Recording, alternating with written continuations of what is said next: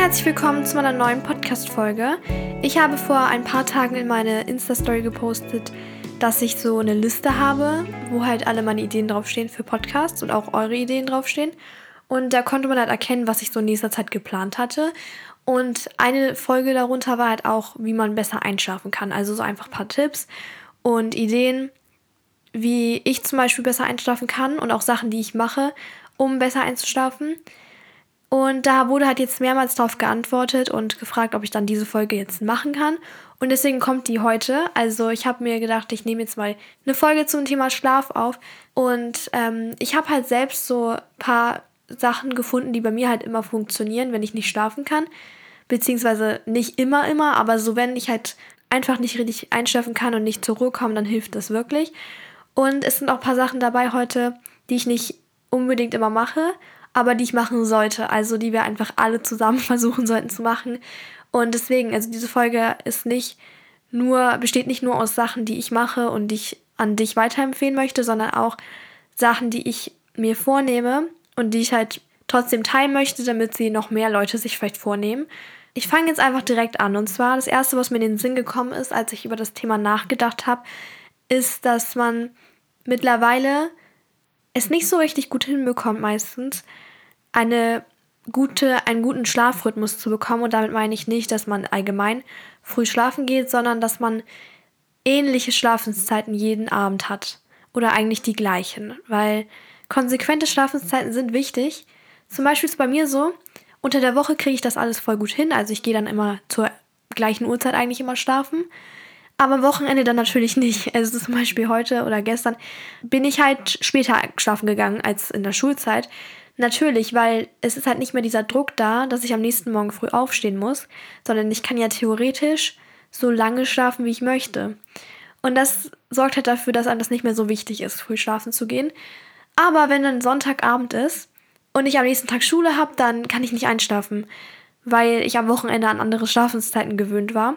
Und dann muss ich um 10 oder so im Bett liegen.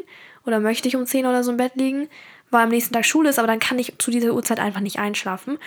Und wenn ich dann nicht einschlafen kann und im Bett liege mit Licht außen allem, dann zieht sich das stundenlang hin. Dann schlafe ich zwei, drei Stunden lang nicht ein und dann landet, lande ich am Ende bei 1 Uhr oder 2 Uhr. Was halt auf jeden Fall absolut scheiße ist. Deswegen eigentlich wäre es am schlausten, immer dieselbe Uhrzeit zu haben oder immer dieselbe Zeit. Und wenn das nicht funktioniert, bei mir funktioniert das irgendwie einfach nicht, weil meine Familie nicht um 10 im Bett liegt am Wochenende, logischerweise. Irgendwie ist es auch logisch. Aber auf jeden Fall sollte man das vielleicht höchstens eine Stunde um eine Stunde verschieben, wenn es nicht anders geht. Aber dass man einfach drauf guckt, dass man nicht so drei, vier Stunden später schlafen geht als unter der Woche. Weil dann fällt es einem schwieriger, wieder früh einzuschlafen. Und genau, das ist mir so aufgefallen. Ich kriege das unter der Woche immer gut hin, aber am Wochenende halt absolut nicht.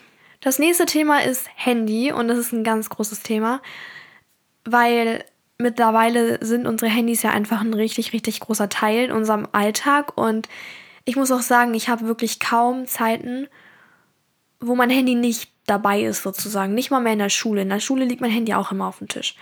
Einfach weil es mittlerweile immer gebraucht wird irgendwie und wir auch nicht wirklich uns Grenzen setzen. Und bei uns ist es halt so in der Familie, dass wir das schon immer so gemacht haben. Vor dem Schlafengehen legen wir die Handys ins Wohnzimmer und das ist einfach bei uns allen eine Regel. Also es ist nicht so, dass nur, nur wir Kinder das machen, sondern meine Eltern machen das Gleiche. Außer meine Mutter, weil sie diesen Wecker halt braucht. Aber ansonsten liegt jedes Handy im Wohnzimmer und lädt da auf. Und ich musste das schon so vielen Leuten erklären, warum wir das so machen, weil ich dann halt abends gesagt habe, ja, ich mache jetzt mein Handy aus, so ciao. Weil klar, man kann Flugmodus und alles Mögliche ausmachen, aber dein Handy liegt trotzdem noch neben deinem Bett oder in deinem Zimmer. Und ich hatte schon ab und zu mein Handy nachts, vor allem am Wochenende, in meinem Zimmer und ich habe enorme Unterschiede gemerkt, weil man einfach immer in Versuchung kommt, sein Handy zu benutzen. Also es ist wirklich für mich mittlerweile ein richtiges No-Go, vor allem unter der Woche, weil man immer in Versuchung kommt, an sein Handy zu gehen und nochmal eine Sache abzuchecken. Und dein Schlaf wird davon so krass beeinflusst. Man merkt es vielleicht nicht, woher diese, dieser schlechte Schlaf kommt, aber es kommt sehr oft vom, vom Handy einfach. Und wenn ich schon tagsüber nicht mein Handy ausgrenzen kann oder wenn ich tagsüber immer mit meinem Handy irgendwie was zu tun habe, dann sollte mindestens meine Schlafenszeit, meine Ruhezeit sozusagen handylos sein. Weil man muss sich mal vorstellen, früher hatten wir keine Handys und da gab es dieses Problem nicht. Aber heutzutage dreht sich alles um unsere Geräte und es hat auch seine Vorteile. Wir haben so praktische Apps mittlerweile und können mega viel damit machen, aber es lässt uns auch einfach vergessen, wie wichtig es auch mal ist ohne Handy. Und ich finde es auch nicht toll. Ich mag mein Handy auch und ähm, manchmal fühlt es sich so an, als würde ich irgendwas verpassen, wenn ich mein Handy nicht habe. Aber man verpasst eigentlich was, wenn man sein Handy immer, immer mit sich hat, immer dabei hat. Und zwar verpasst man einfach diese Zeit für sich und einfach mal, dass man zum Nachdenken kommt, dass man auch seine eigenen Interessen verfolgt und dass man mit sich mit sich selbst beschäftigt. Deswegen, das ist unnormal wichtig. Und da sollte einfach jeder mal drüber nachdenken, meiner Meinung nach. Einfach so, wie gehe ich damit um und wann habe ich Handyzeit und nicht.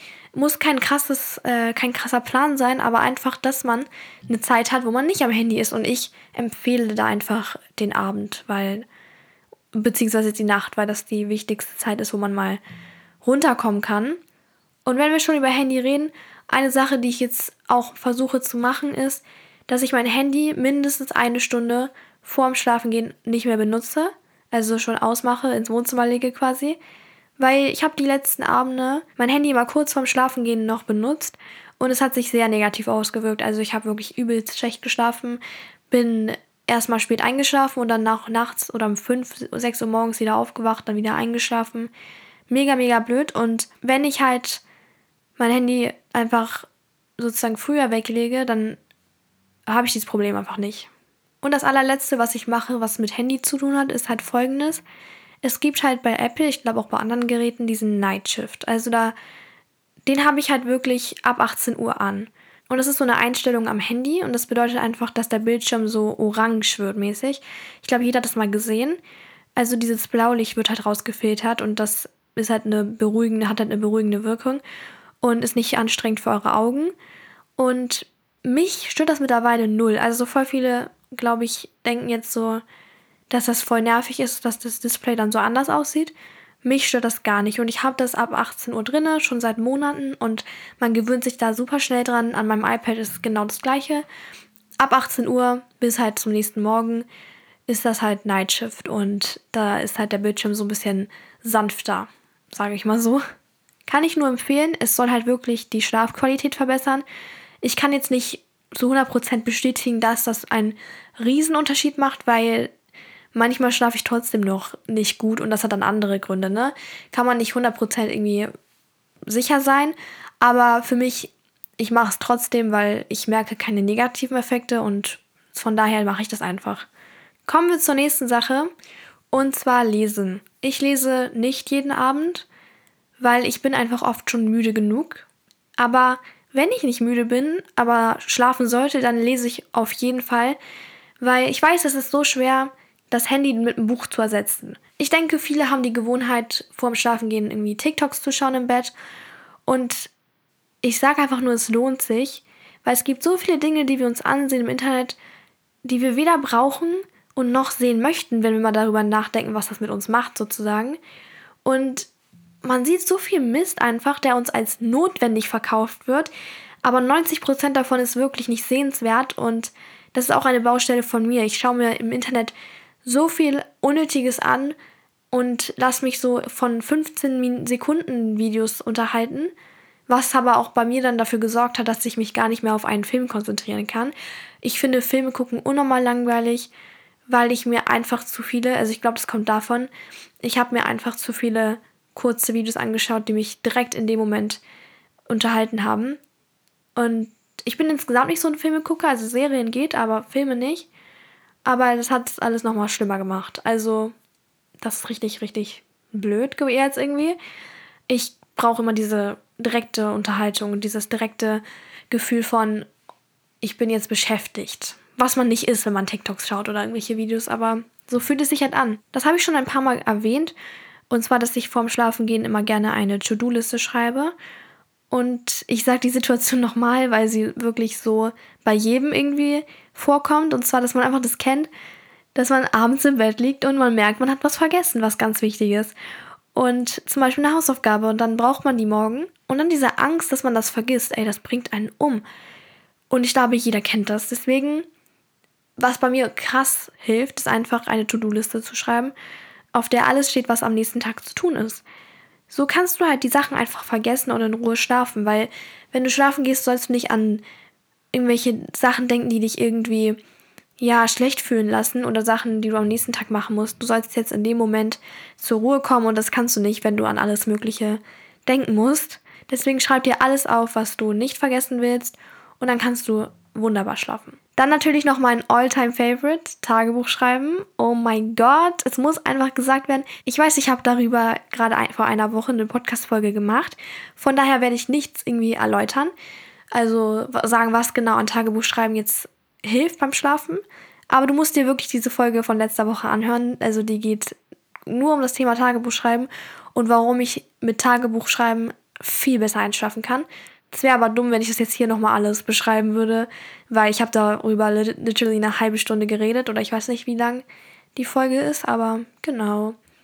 Jetzt kommen wir auch schon zum allerletzten Step oder zur allerletzten Angewohnheit, die bei mir wirklich geholfen hat, und zwar meditieren. Und ich bin eine Person, ich bin nicht so richtig in der Lage, also noch nicht, so ohne alles zu meditieren. Also das habe ich natürlich schon mal ausprobiert. Aber ich kann nicht ohne Musik oder so oder ohne so eine Leitung, also dass jemand mir so sagt, was ich machen soll, kann ich nicht richtig gut meditieren. Und ich mag es halt voll gerne vorm Schlafen gehen, so auf YouTube geführte Medita Meditationen anzuschauen. Also das ist einfach so ein Video, wo eine Stimme halt drüber ist und dann mache ich halt einfach genau das, was sie sagt. Das klingt jetzt voll komisch, aber ich glaube, du weißt, was ich meine. Und es ist so heftig entspannt, ne?